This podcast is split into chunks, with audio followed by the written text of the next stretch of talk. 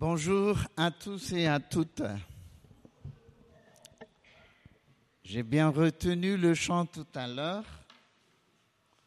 Dieu est fort. Amen. Oui, je reconnais la puissance de Dieu parce que il continue à me faire grandir dans la foi. Si je pense à mon enfance, j'étais vraiment un enfant très timide. Je ne peux pas me tenir devant les gens comme ça, sauf sur scène pour chanter. Je suis persuadé que Dieu est fort aussi pour te faire grandir dans la foi malgré les faiblesses. C'est ça le miracle. Hein? Un bébé est né,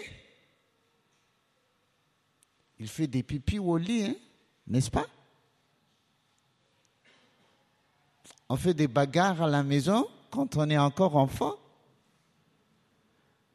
Mais ça n'annule pas que tu es l'enfant de tes parents. Ça, c'est un miracle aussi du côté spirituel. Il peut nous faire grandir malgré les défauts que nous avons. Quand on a accepté l'évangile, c'est suffisant. La puissance de l'évangile peut nous faire grandir dans la foi.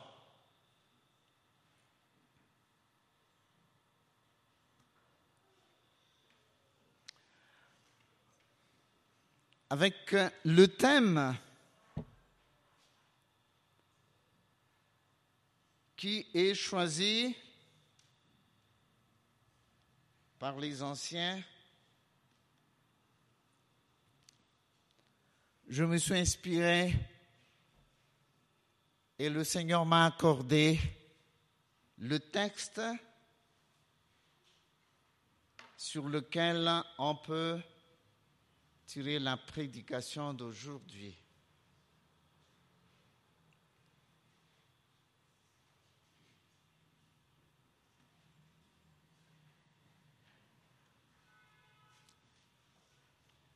Ensemble, être rempli de l'amour de Christ.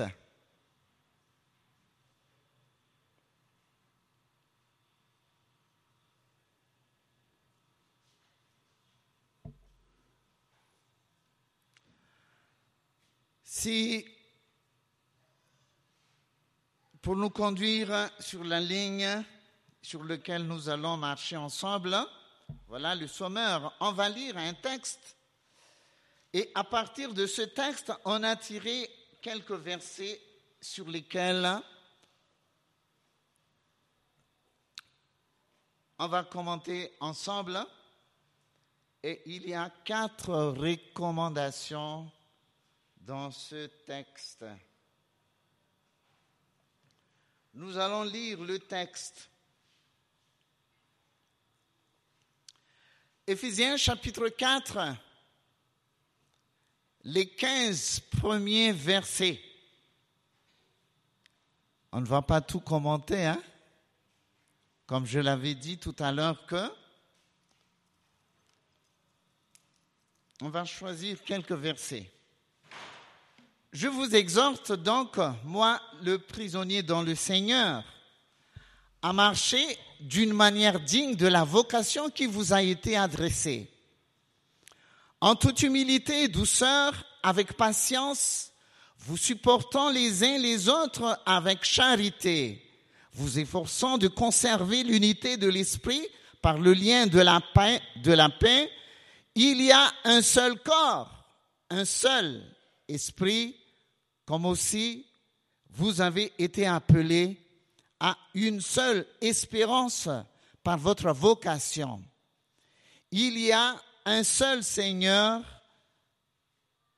une seule foi, un seul baptême, un seul Dieu et Père de tous, qui est au-dessus de tous et parmi tous et en tous, ce qui représente les trinités, hein, les personnes de la trinité. Mais à chacun de nous, la grâce a été donnée selon la mesure du don de Christ. C'est pourquoi il est dit, étant monté en haut, il a amené des captifs et il a fait des dons aux hommes. Or, que signifie il est monté, sinon qu'il est aussi descendu dans les régions inférieures de la terre. Celui qui est descendu, c'est le même qui est monté au-dessus de tous les cieux, afin de remplir toutes choses. Et il a donné les uns comme apôtres, les autres comme prophètes, les autres comme évangélistes, les autres comme pasteurs et docteurs pour le perfectionnement des saints en vue de l'œuvre du ministère de l'édification du corps de Christ, jusqu'à ce que nous soyons tous parvenus à la foi et de la connaissance du Fils de Dieu, à l'état d'homme fait, à la mesure de la stature parfaite de Christ, afin que nous ne soyons plus des enfants, flottant et emportés à tout vent de doctrine par la tromperie des hommes, par leur ruse, dans les moyens de séduction, mais que, professant la vérité dans la charité, nous croissons à tous égards en celui qui est le chef, le Christ. Voilà le texte.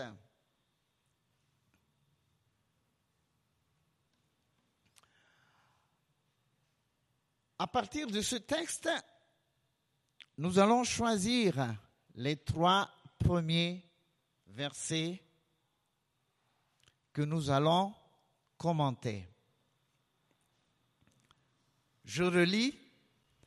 Je vous exhorte donc, moi le prisonnier dans le Seigneur, à marcher d'une manière digne de la vocation qui vous a été adressée, en toute humilité et douceur, avec patience, vous supportant les uns les autres avec charité, vous efforçant de conserver l'unité de l'esprit par le lien de la paix. Il a commencé, je vous exhorte quand on exhorte, implicitement, il y en a quelque chose qui n'est pas facile. Il faut l'encourager pour le faire aller de l'avant. Voilà ce que l'apôtre Paul parle. Je vous exhorte donc dans les précédents chapitres, il parle du miracle de Dieu, les païens qui participent au plan de Dieu qui était destiné seulement pour les Juifs. Ils sont devenus parmi les enfants de Dieu. Ça, c'est un miracle à cause de la puissance de l'évangile. Donc, il parle ici, il est en train d'exhorter, de mettre la foi sur la puissance de l'évangile et de la grâce. Je vous exhorte donc, moi le prisonnier dont le Seigneur, l'apôtre Paul était au prison quand il a écrit cet épître. Il continue à grandir même aussi. Il était rempli de joie en écoutant les témoignages de cette église d'Éphèse.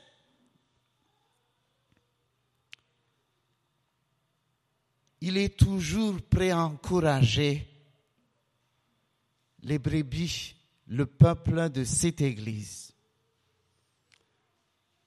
Je vous exhorte donc, moi, le prisonnier dans le Seigneur, à marcher d'une manière digne de la vocation qui vous a été adressée en toute humilité et douceur, avec patience, vous supportant les uns les autres avec charité, vous efforçant de conserver l'unité de l'esprit par le lien de la paix. Il n'y a qu'une seule phrase dans les trois versets qu'on parle. C'est difficile à comprendre. Pour simplifier, j'ai mis en grâce seulement quelques mots qui résument la phrase. Je vous exhorte à marcher.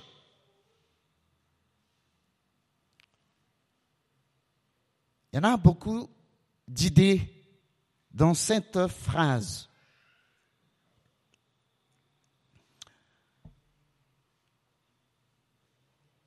Si nous lisons le texte tout à l'heure, la destination finale, c'est l'unité, qui n'est pas facile hein, de la trouver. L'unité, comme le thème a dit ensemble, rempli de l'amour de Christ. C'est une bonne vision.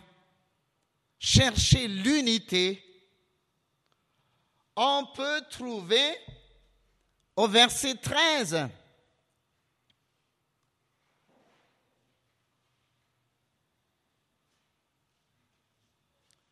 Pour le perfectionnement des saints en vue de l'œuvre du ministère de l'édification du corps de Christ, jusqu'à ce que nous soyons tous parvenus à l'unité de la foi et de la connaissance de Christ, même si on est en Christ. Nous n'avons pas suffisamment de connaissances sur le perfectionnement de Jésus. Nous devons le connaître de plus en plus tous les jours. Voilà ce que je peux dire.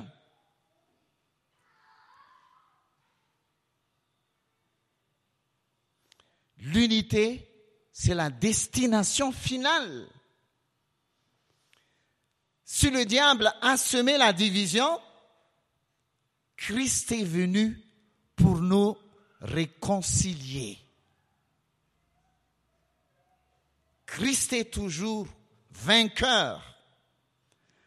Par le péché, l'ancien serpent a pu créer une gouffre qui sépare l'homme avec Dieu.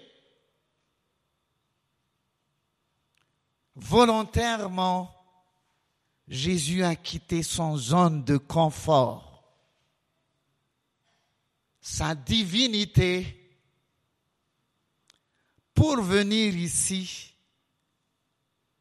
sur terre pour devenir homme semblable à moi et à toi. Ça, c'est une grande amour. Personne ne peut pas quitter ce niveau suprême en tant que Dieu et de descendre.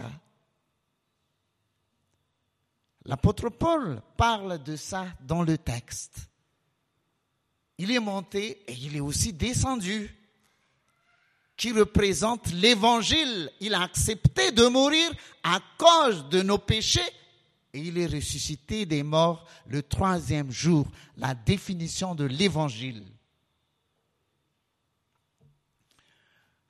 Je me concentre un peu sur le mot marcher.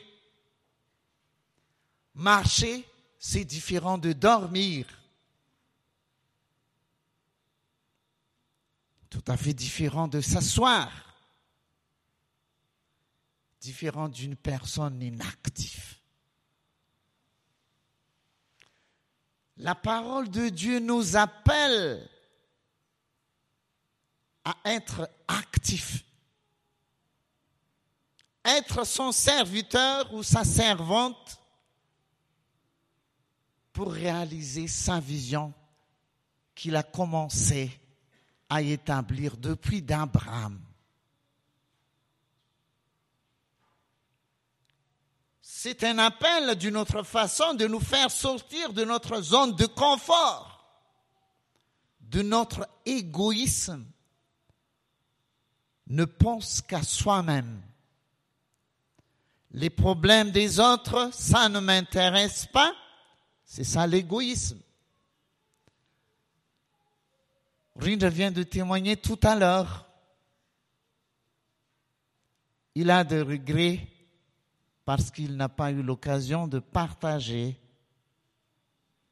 l'évangile, l'évangile. Quand Jésus reviendra, ils seront où ces gens-là? Est-ce que c'est ton problème ou non? Dans notre entourage, il y en a des gens qui n'ont pas eu l'occasion d'entendre un vrai évangile, la mort du Christ à cause de nos péchés et aussi sa résurrection. On va passer aux quatre manières de marcher. Donc, l'apôtre Paul a souligné quelques points recommandations qui jouent comme des adverbes. Marcher comment? Il y en a quatre recommandations. Marcher d'une manière digne de la vocation.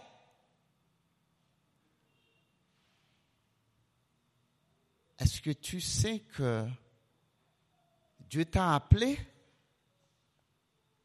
Mais des fois, on a des problèmes pour savoir c'est quoi vraiment ma vocation au sein de l'Église. Hein.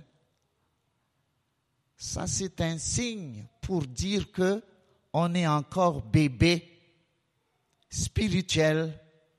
Si on ne connaît pas la vocation, la vocation est toujours liée au don que le Seigneur nous a donné. Et justement, il est en train de faire une introduction pour parler des dons. Dans la Bible, il y en a trois textes qui parlent des dons spirituels. Ici, Éphésiens chapitre 4, il fait partie de ces trois textes. Il parle des dons spirituels. C'est pourquoi il a lancé un appel de marcher digne de la vocation qui vous a été adressée. Au verset 1.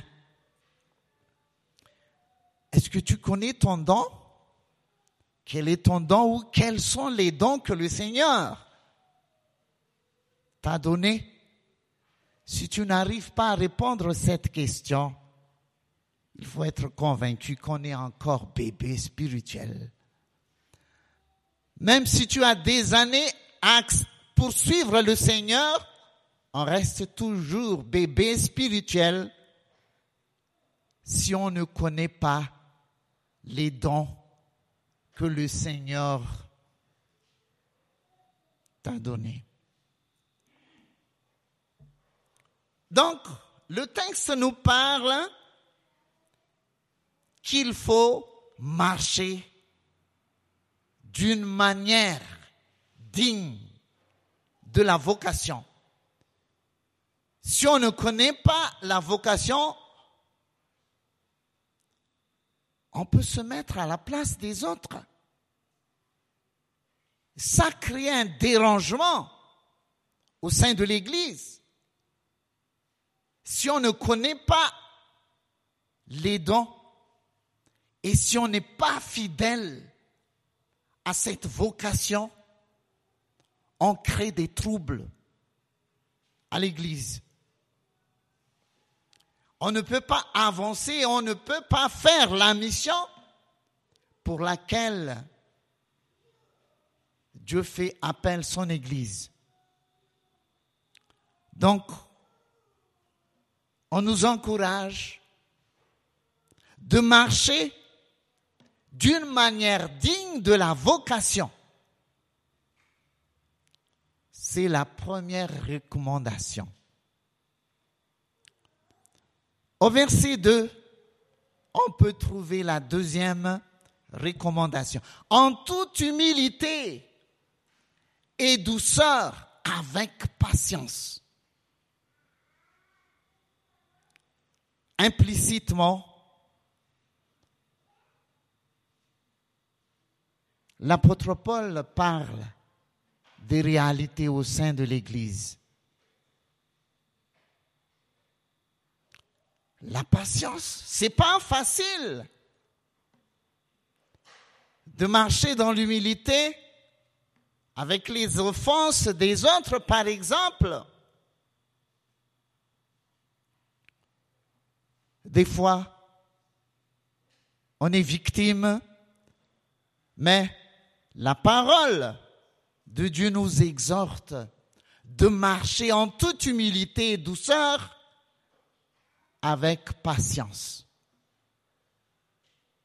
Sinon, il n'y a que de la pagaille et on ne peut pas être fidèle à la vocation. Troisième recommandation, vous supportons les uns les autres avec la charité. Donc c'est pourquoi au début l'apôtre Paul parle de l'exhortation. Je vous exhorte à marcher. Vous supportant les uns les autres avec la charité. Je crois que j'avais déjà l'occasion d'en parler que des fois on a besoin des gens de vivre, de vivre ensemble avec des gens difficiles, des méchants pour nous apprendre comment les pardonner, comment les supporter. Il ne faut pas le juger ou bien l'accuser. C'est Dieu qui a mis à côté de toi pour que tu puisses grandir dans la foi. On parle de l'Église ici. Mais le Seigneur nous encourage. Ne, ne baissez pas les bras, mais il faut les supporter. Dans la charité, Christ est l'exemple, il a accepté de mourir sur la croix à cause de mes méchancetés, à cause de tes méchancetés. Il est l'exemple. Et si tu as choisi de suivre le Seigneur, si tu veux grandir dans la foi, il faut que tu supportes les défauts ou bien les méchancetés des autres. Dans la charité. Sinon, le diable va mettre son trône au milieu de l'Église si on n'accepte pas de marcher en supportant les uns les autres avec la charité.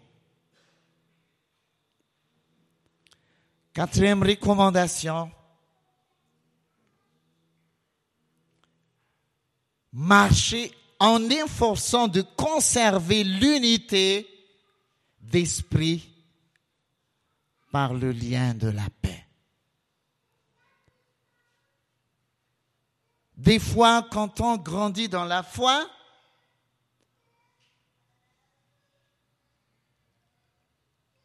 avec le don que le Seigneur nous accorde, on se sent un peu différent que les autres.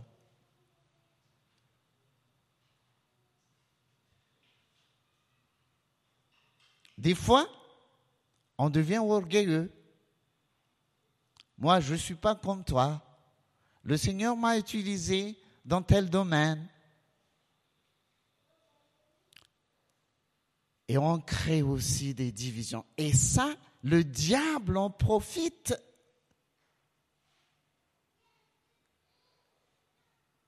Quand on est encore bébé spirituel, on n'accepte pas de grandir dans la foi. L'objectif final et la destination finale, l'unité d'esprit. Moi et peut-être toi aussi, nous ne pouvons pas jouer ce rôle. C'est seulement l'esprit ou bien l'évangile, il a la capacité de garder cette unité. Comme dans les chapitres précédents, si les Éphésiens font partie de la famille de Dieu en acceptant l'évangile, c'est à cause de la puissance de l'évangile. l'Esprit Saint opère des miracles en nous en tant que temple de Dieu. La destination finale, c'est l'unité. Donc, nous ne devons pas penser le contraire.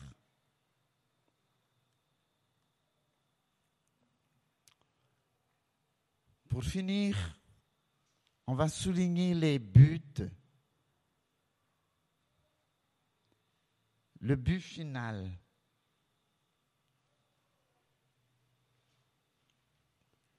À partir du verset 12, pour le perfectionnement des saints en vue de l'œuvre du ministère de l'édification du corps de Christ. Donc, ne soyons pas découragés si on constate que moi, je traîne. Hein. Depuis des années, j'ai suivi le Seigneur, mais je ne suis pas toujours parfait. Bien sûr, c'est normal. C'est le Christ seulement qui est parfait. Mais n'oublie pas que le Seigneur est en train de continuer à faire son œuvre pour que la communauté soit parfaite. Le but de ces exhortations, c'est pour le perfectionnement des saints en vue de l'œuvre du ministère. On ne peut pas utiliser les dons différents au sein de l'Église si on reste toujours bébé spirituel. On devient jaloux quand les autres grandissent, quand le Seigneur l'utilise, le péché de Caïn, quand il a vu que l'Éternel a accepté le sacrifice d'Abel, il était irrité. Ça, c'est des caractéristiques des bébés spirituels. Mais le but final, c'est pour le perfectionnement des saints ou en vue de l'œuvre du ministère et de l'éducation du corps, l'édification du corps de Christ. Peut-être tu es fatigué, peut-être tu as perdu de l'espérance. Ça, c'est l'œuvre de Dieu. Il est capable de te rendre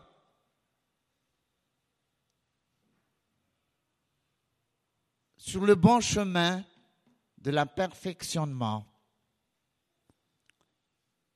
jusqu'à ce que nous soyons tous parvenus à l'unité de la foi et de la connaissance du Fils de Dieu. L'unité et la connaissance du Christ. Je l'avais déjà dit au début. Oui Est-ce que tu as reçu Jésus dans ton cœur? La réponse peut être oui. Mais tu ne le connais pas encore suffisamment. Même si Dieu t'a utilisé efficacement, tu ne connais pas suffisamment l'apôtre Paul qui était choisi parmi les auteurs bibliques, lui-même il a dit, il ne connaît pas tout. Il n'y a qu'une partie. Nous tous, on a besoin de le connaître de plus en plus. À l'état d'homme fait, à la mesure de la stature parfaite de Christ. Il a choisi de devenir homme, rester neuf mois dans le ventre de sa mère. Ça, c'est une humilité. Il a accepté de vivre là, dans le ventre de sa mère pendant neuf mois aux environs, huit et demi. à la mesure de la stature parfaite de Christ. Nous pouvons vérifier ça, la Bible le dit. La première épître de Jean chapitre 3 verset 5, c'est la seule personne qui n'a commis aucun péché. Jésus, c'est l'agneau de Dieu qui peut te remplacer sur la croix pour supporter la colère de Dieu et pour que tu sois libéré de cette condamnation. Jésus, il n'a pas commis aucun péché. Afin que nous ne soyons plus des enfants. Est-ce que tu reconnais que tu es encore enfant? c'est déjà un bon départ. Reconnaître que je suis enfant, cela veut dire que tu as besoin de grandir dans la foi. Ne soyons plus des enfants flottants et emportés à tout vent de doctrine par la tromperie des hommes, par leur ruse dans les moyens de séduction. Mais, introduction d'une idée qui est à, à l'opposition de ce qu'on a dit, professant la vérité. Nous sommes appelés, nous sommes appelés à proclamer, mais non pas à convaincre.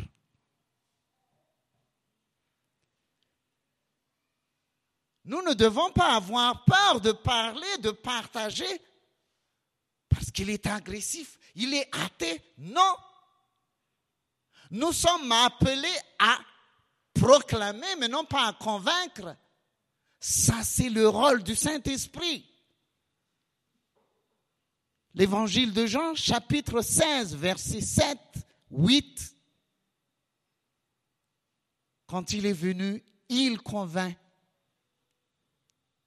le monde en concernant du péché, de l'injustice et le jugement.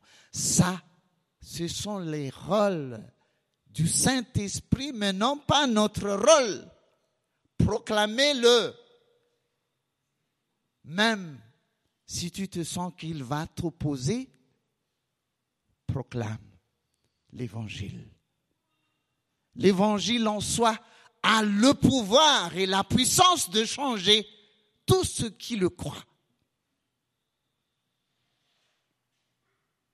professons la vérité dans la charité, nous croissons à tous égards, croissions à tous égards en celui qui est le chef, Christ. Veux-tu grandir dans la foi? Veux-tu quitter le statut d'enfance? L'esprit qui est en toi veut le faire toujours, mais des fois on ne veut pas l'écouter. On veut être dirigé par la chair, par la convoitise. Dieu nous fait appel. On est dans les derniers temps. Il faut quitter cet enfantillage. On a tous besoin de grandir. Pour commencer, il suffit de reconnaître et aussi de se repentir. L'amour de Dieu est insondable. Si nous acceptons ce message ensemble, on peut vivre ensemble en étant remplis de l'amour de Christ. Je t'invite à t'incliner et de parler à Dieu ton Père. Il est capable. Il est capable. Prions.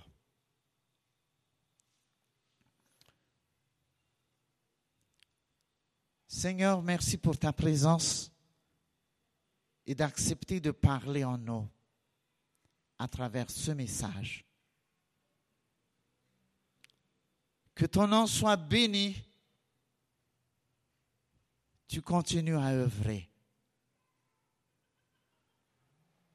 Je te prie d'accepter, Seigneur, la repentance de chacun, chacune,